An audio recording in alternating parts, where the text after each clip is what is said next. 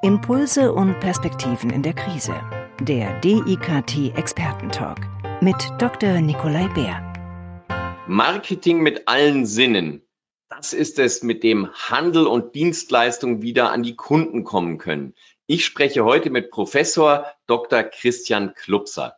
Er ist an der FOM Hochschule für Ökonomie und Management und er forscht, wie man multisensual das Einkaufserlebnis verbessern kann. Herzlich willkommen, Professor Klubser. Vielen Dank, Herr Bär, für die Einladung. Herr Klubser, Sie haben untersucht, wie der Handel unter anderem mit Gerüchen ähm, das Kaufverhalten der Kunden verbessern kann. Was sind äh, sozusagen die Ergebnisse, die Sie dabei herausgefunden haben? Ja, wir haben eigene, oder wir haben zahlreiche Forschung, eigene Forschung gemacht äh, zum Thema Multisensualität und äh, ich habe jetzt äh, eben aktuell mal so die vier spannendsten zusammengesucht und äh, aktuell äh, eben in dem, in dem Buch zusammengestellt. Wir haben zunächst mal erstmal die fünf Sinne angeschaut. Wir sind ja sehr sinnliche Wesen. Ähm, das vergisst man manchmal im Zeitalter der Digitalisierung. Und äh, deswegen ist für uns eben nicht nur das Thema Sehen wichtig, das ist natürlich ein sehr wichtiger Sinn, aber genauso wie Sie gerade beschrieben haben, das Thema Riechen, aber auch das Thema Anfassen, also Haptik ähm, und alle anderen Sinne, die uns umgeben. Wir haben zunächst mal geschaut, kann man Marken überhaupt aufgrund von, von fünf Sinnen unterscheiden und kamen da zu ganz interessanten Erkenntnissen, dass äh, eben zum Beispiel Probanden auch einer Anzugmarke wie Boss einen Geschmack zuordnen. Also ähm, zum Beispiel sagen, Boss schmeckt bitter. Das glaube ich nicht, dass Sie jemals schon mal Ihren Bossanzug abgeleckt haben. Aber das ist eben so ein kollektives Empfinden. Äh, wenn sich viele Menschen fragen, dann sagen die Boss ist mit Bitterheit verbunden.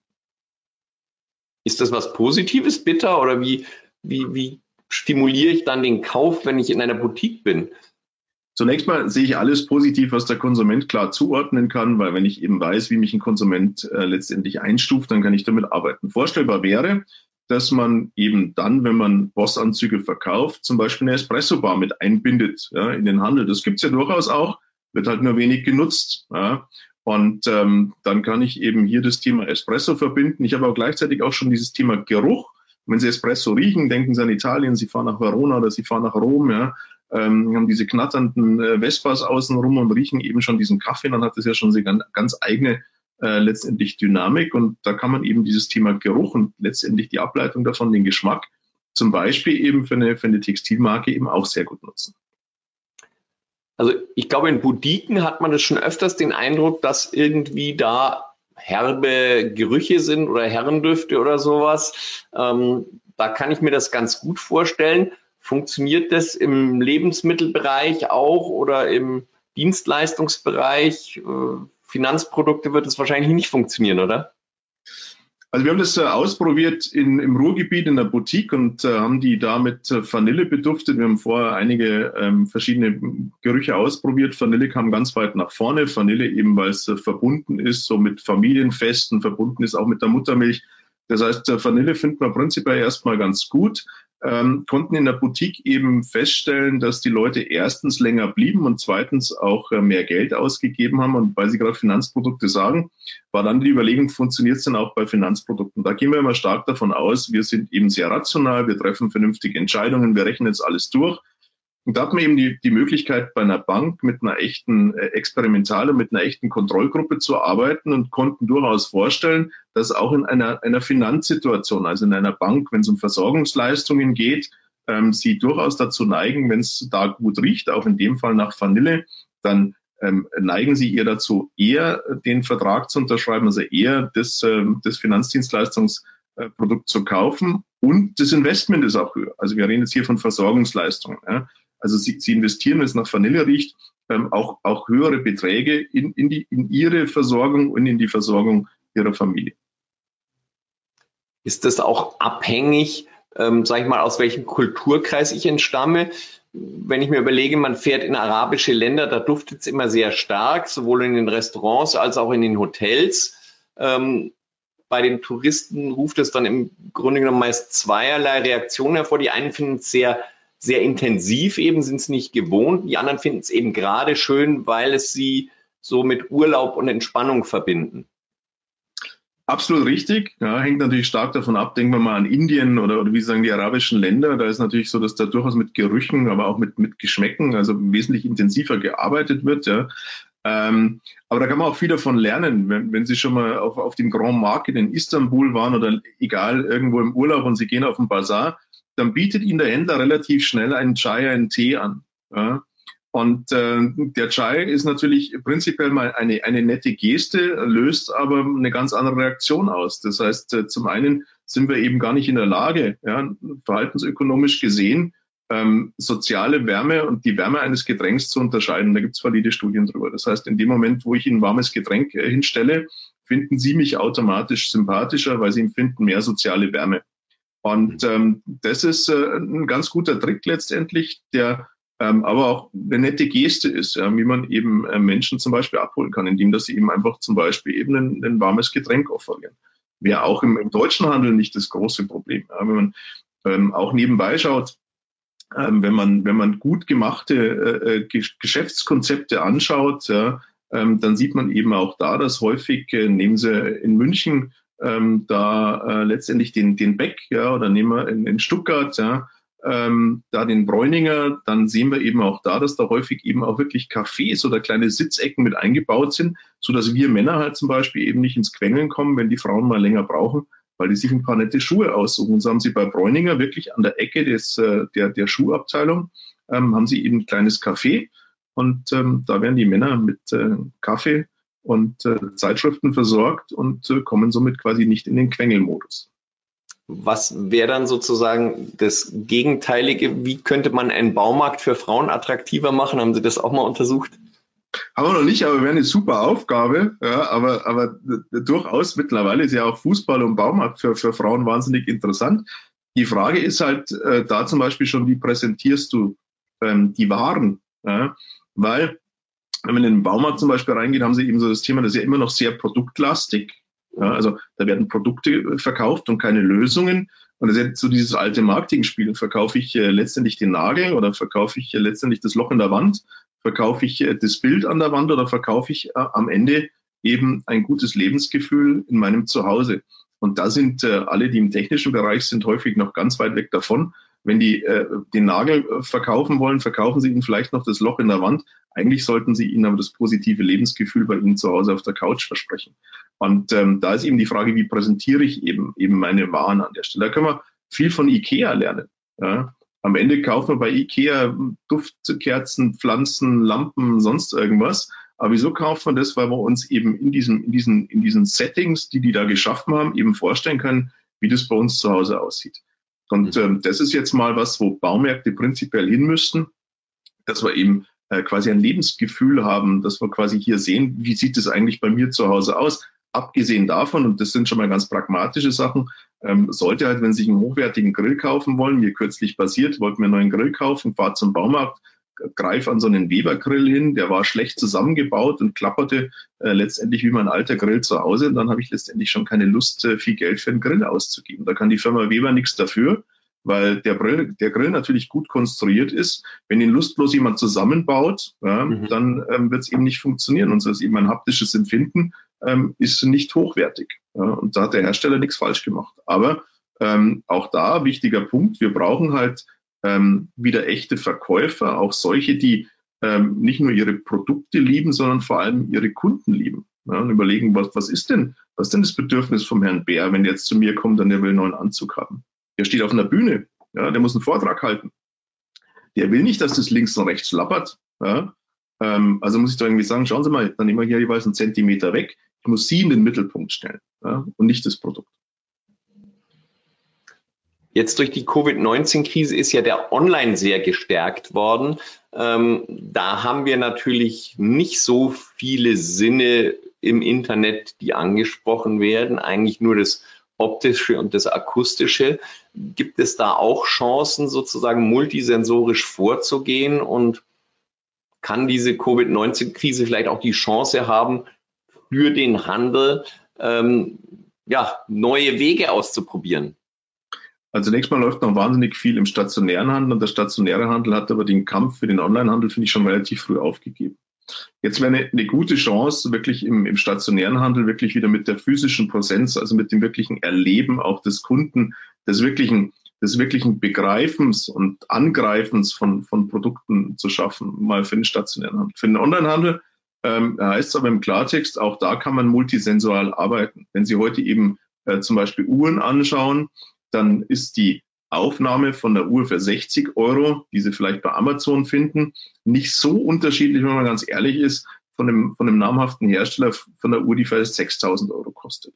Und ähm, da muss man auch da ein Stück weit halt überlegen, was, was interessiert den Kunden eigentlich wirklich. So Details wie Einpresstiefen oder wie vielleicht die Naht eines Lederbands, ja, alles sowas muss eben perspektivisch gut aufgenommen sein, damit ich eben als Kunde auch in der, in der, in der Lage bin, ein hochwertiges Produkt auch hochwertig äh, zu erleben. Und da muss man sich, glaube ich, noch wesentlich mehr in den Kunden reindenken und eben auch wirklich diese Vorteile, die Produkte, aber vielleicht auch Dienstleistungen, denken wir an sowas wie äh, medizinische Dienstleistungen, ja, ähm, OP-Dienstleistungen, wenn es um, um, um, um Schönheits-OPs geht, wenn es in irgendeiner Form um Ästhetik geht. Ja, wie kann ich das eben noch ästhetischer zum, zum Kunden oder zum Patienten zum Beispiel auch an der Stelle ähm, eben bringen. Und da ist eben die große Frage, wie kann ich das machen? Und äh, da gibt es eben gute Beispiele. Nehmen wir die Spots von Nivea, die Ihnen natürlich schon, wenn die, wenn die sanftig weich sagen und dann über die Haut streichen und die, die, die Creme da verteilen, das ist natürlich schon ein Unterschied im, im, im dazu, als wenn ich Ihnen jetzt in den äh, Beschreibungstext äh, bei, bei Amazon oder ähm, bei einem YouTube-Video reinschreibe. Und übrigens, unser Produkt ist total weich. Ja. Mhm. Ähm, erstens lesen es erstmal nicht viele Leute. Und äh, zum Zweiten geht es eben darum, dass man auch da quasi diese fünf Sinne wieder erlebbar machen muss. Ja. Und ähm, das ist eben ein wichtiger Punkt, wo man sich überlegen muss, wie kann ich das auch visuell inszenieren? Wie kann ich die, die ein gutes Storyboard machen? Und das denke ich auch ganz wichtig, dass wir dann noch stärker mit Bewegtbild arbeiten. Also Bewegtbild ist einfach top, weil es äh, da möglichst nah an unser Erlebnis kommt. Und wenn ich dann eben halt die schicke Uhr, den tollen Anzug oder was weiß ich ja, ähm, glückliche Menschen sehe, die, die sich für irgendeine Behandlung entschieden haben und es auch glaubhaft ist, authentisch, äh, dann habe ich eben ganz anderes Produkt und auch Dienstleistungserleben.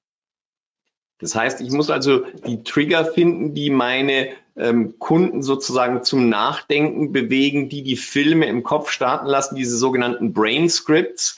Ähm, und dann, wenn ich sozusagen Bilder von Gefühlen sehe, übertragen sich die Gefühle auch auf meine Stimmung und dann verändern sie sozusagen das, das Kaufverhalten.